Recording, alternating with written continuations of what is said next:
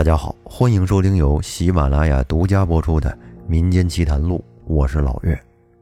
曾经在台北有一座首屈一指的大厦，但是后来因为发生了一些事情，让这儿呢变得是灵异传闻频出。那么今天我就给您来讲一讲，被誉为台北第一凶宅的锦新大厦。在上个世纪六十年代的台湾，正值出口扩张时期，加上十大建设的实施，这班经济起飞的列车正在不停的高速行驶。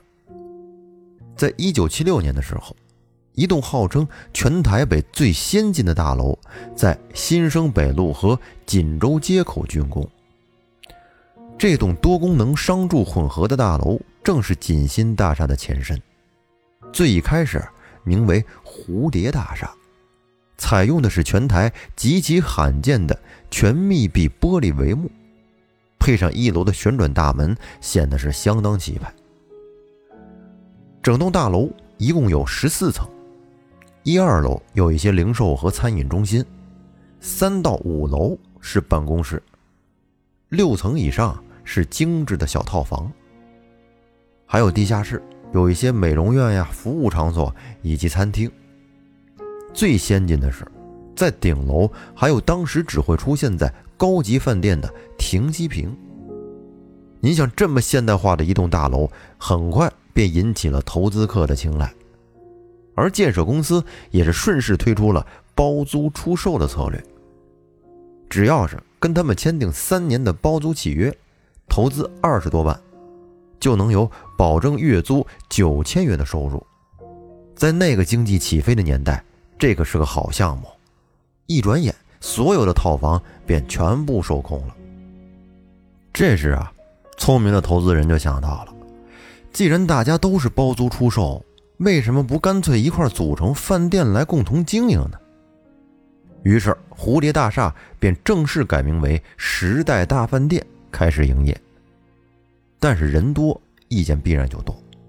由于内部时常有意见不合的情况，时代大饭店仅仅经营了一年的时间，便面临着经营不善的问题，进而歇业。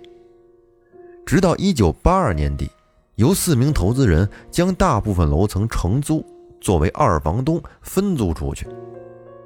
由于地点的便利性，当时就吸引了很多特种娱乐行业进驻。时代大饭店也因此恢复了往日人来人往的繁华模样。而正当大家做着发财梦时，没想到一场大火却烧掉了大家的美梦。在一九八四年五月二十八号这天早上，前一晚还在夜夜笙歌的人们还在房间里面熟睡。但是当天早晨叫醒他们的，并不是闹钟。而是人们恐慌的呼喊以及呛鼻的浓烟，因为二楼餐厅的天花板电线不慎走火了。前一晚留宿在餐厅里的厨师在第一时间就发现了火灾，然而凭他一己之力根本就没法阻止火势的蔓延。这时就看出来了，昔日曾经引以为傲的玻璃帷幕，这时却成了大火的帮凶。不但困住了大楼内的住户，也连带的阻挡了浓烟的散去。这让整栋大楼都变成了一个闷烧的大型火炉，瞬间就成了人间炼狱。即使费尽了九牛二虎之力成功破窗，但是却有许多因为耐不住高温浓烟的人，还是选择了跳楼逃生。不过，由于跳楼的人实在太多了，这就导致。很多人从楼上跳下来，本身已经摔伤了，但是接下来又被楼上再次跳下来的人进行了一个二次伤害，甚至还有一名在现场救火的消防员不慎被压伤。最终，整场大火造成了十九人遇难，四十七人受伤，是继一九六六年新生戏院大火之后伤亡最惨重的火灾。令人惋惜的是。有一些遇难者原本是有机会逃出来的，但是却因为躲在浴室里边没敢出去，而被浓烟活活呛死了。这场大火不但烧出了公共安全问题，更显现了防灾教育的重要性。最终，警方判定这场火灾为过失致死，将饭店的负责人以及相关人员都移送法办。时代大饭店就这样成为了历史。而歇业之后的时代大饭店又被人重新接手装修，改名为优势大饭店，准备东山再起。但是也因为经营不善，没有干起来，又成为了特种娱乐产业进驻的地方。后来直到一九九三年，才改名为锦新大厦，作为一般套房租售。因为从饭店变成自用套房，拆掉了很多的中央空调，而各户居民呢，也自行将自家的玻璃帷幕改建为了一般的窗户或者阳台。消防单位也曾多次针对锦新大厦实施救灾演习，希望能够避免时代大饭店的悲剧再次发生。可是没想到的是，演习竟然真的派上用场了。在一九九六年十一月十三日，锦新大厦再次传出了火灾。由于先前的演习，消防队很快就抵达了现场。陆续出动了五十七辆消防车、十八辆救护车，以及二百八十多名消防还有医护人员，其中包含了多名曾经参与过时代大饭店救灾的人员。虽然有了先前的经验，让这次的救灾行动更加完善，但最终还是造成了两人遇难，六十人受伤。而更令人心痛的是，其中一位遇难者。因为受不了高温的炙烤，从高楼一跳而下，但是呢，却在掉落途中撞到了空调的室外机，结果导致身首异处。而起火的原因说起来，竟然只是因为住户与他人的私人纠纷而遭人蓄意纵火，说起来真是令人愤慨。经过了这个事儿，锦新大厦。再也没有办法回到过去的辉煌光景，甚至又陆续传出了多起事件。在二零一零年，这里面曾经发生过有一名男子将女友处理过之后再轻生的命案。二零一六年又再度发生火灾，但所幸那时没有造成任何伤亡。在四十年里，锦新大厦一共发生了三次火灾，带走了。二十多条生命，甚至就连一九八六年的烧肉粽事件也被错误的移植到了这锦新大厦身上。这烧肉粽是怎么回事啊？说的是一名女子因为感情问题来到林森北一带寻短，但是却阴差阳错的在落地时刚好压到了在一楼卖肉粽的一个摊贩。最终，这个女子是被成功抢救回来了，可是摊贩。却因此丧命。这件事其实是发生在附近的大楼，并不是发生在锦新大厦，但是在口口相传之下，就演变成了同样也是发生在锦新大厦的故事。也是因为之前发生的种种事件吧，在接下来为锦心大厦增添了很多诡异的气息，也因此传出了很多灵异传闻。近年来，这是外卖业务兴起。有一位外卖小哥就在网络上分享，说他曾经在半夜接到了来自锦心大厦的订单。他虽然之前也听说过那里曾发生过很多灵异事件，但是自己也没碰上过。当下呢，并没有想太多，便依旧前往那里送餐。在他抵达大楼之后，他走进电梯，摁下了客人所在的十二楼。不久，就感觉电梯突然间开始剧烈摇晃。他抬头看了一下电梯的显示灯，显示已经到达了十二楼，但是这个门却一直没有开。按了开门键也没有反应，就是在不停的摇晃。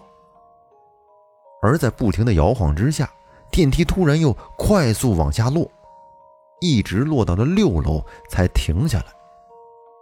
但是门依然没有开，紧紧的关着。被吓得惊魂未定的小哥是疯狂的按紧急按钮以及一楼的按钮。慢慢的，电梯动了起来，可是没想到最后竟然是停在了 B 一层。而这时，一直紧闭的电梯门也缓缓的打开了，但是映入他眼帘的却是一面封闭的白墙。已经吓到不行的快递小哥是紧紧的闭着自己的眼睛祈祷着。这时，他感觉到电梯门慢慢的闭上了，电梯又开始缓缓的动了起来。